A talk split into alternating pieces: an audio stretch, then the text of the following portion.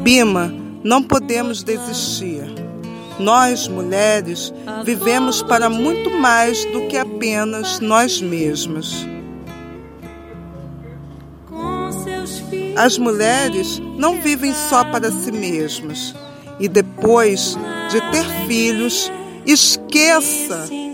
Nem sei como ainda temos um corpo para andar por aí depois que tivemos filho. Depois disso, vive-se totalmente para outra pessoa.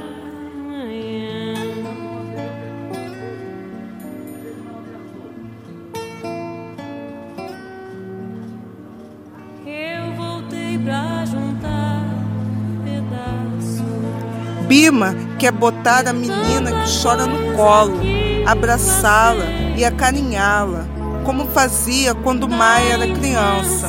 Quer perdoá-la e lhe pedir perdão, mas não pode fazer isso.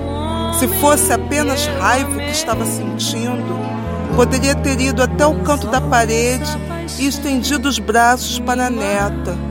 Mas a raiva é só o começo de tudo. Por trás dela tem um medo.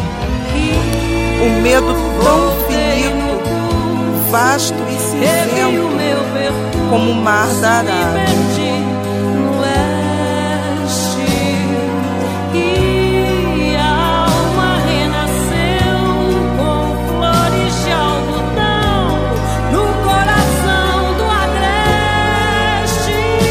uma avó que está cansada das privações de amar e viver, que não pode suportar mais uma pessoa para amar.